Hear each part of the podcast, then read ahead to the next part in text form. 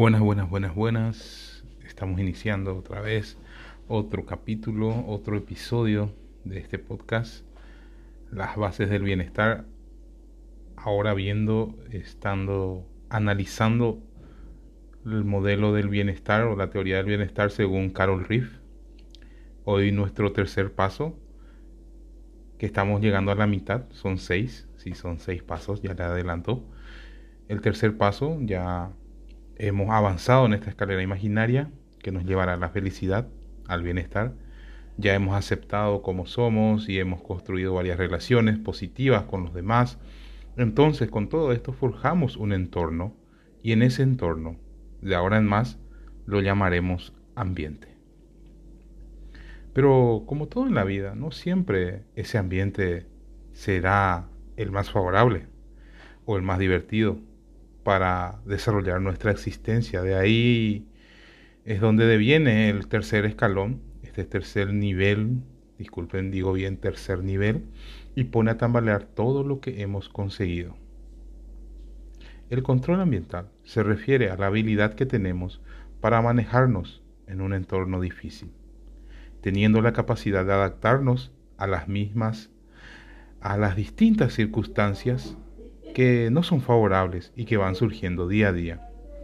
Según el modelo de Carol Riff, un nivel óptimo de esta dimensión, llamada control ambiental, conllevará que presenciemos una sensación de control y competencia, que tengamos, que controlemos nuestras actividades, saquemos provecho de las oportunidades y seamos capaces de crear o elegir contextos.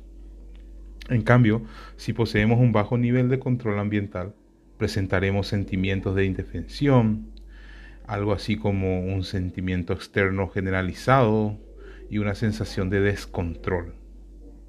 Estamos indefensos a la intemperie, eh, expuestos, digámosle.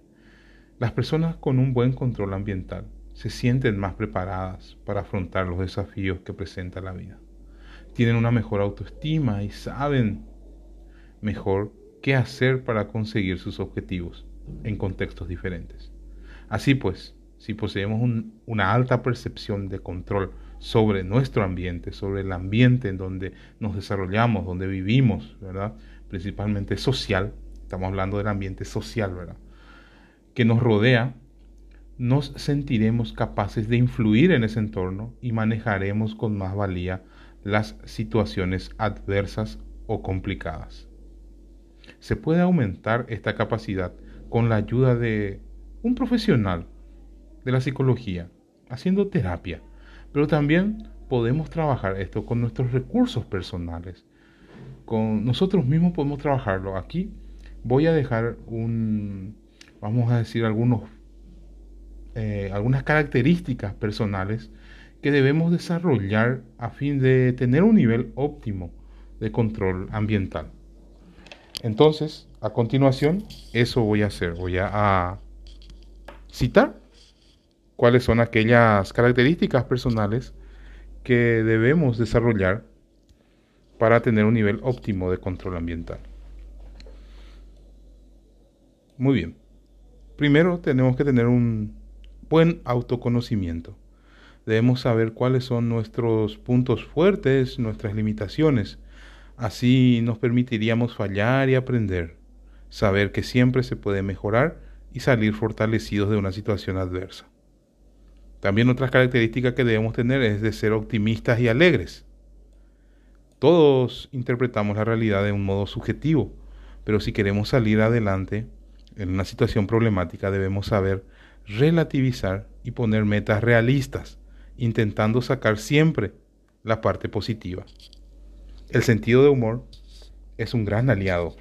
Debemos intentar ver siempre el lado positivo y poner un punto de humor a los propios problemas, lo cual ayuda a desdramatizarlo y a superar esta situación adversa. En un tercer consejo que les doy es ser, flexibles lo digo bien, disculpen, no debemos cerrarnos a los cambios, debemos adaptarnos a ellos. Cuando se tienen unas metas que por ciertas circunstancias no se pueden llevar a cabo, debemos saber cambiarlas, de cierta manera adaptarlas o en el peor de los casos emprender otros proyectos. Debemos ser flexibles, tener esa capacidad de darnos cuenta que ya no va esa situación y debemos cambiar ese proyecto. En un cuarto punto anotado tener una motivación intrínseca. ¿Qué quiere decir eso? Saber que no siempre se va a tener el viento a favor y que nunca vamos a tirar la toalla, nunca nos vamos a dar por vencido. Siempre debemos buscar la manera de seguir adelante, siempre se debe encontrar una motivación, alguna motivación. Tenemos que encontrarlo dentro de nosotros. Quinto, no debemos anclarnos en el pasado. Debemos saber centrarnos en el presente, tomar conciencia del aquí y ahora.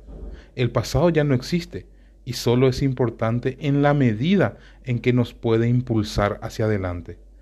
Las personas que superan situaciones adversas aceptan las circunstancias tal y como se presentan, no tienen miedo al futuro, viven el pasado como experiencia y ven al futuro con esperanza.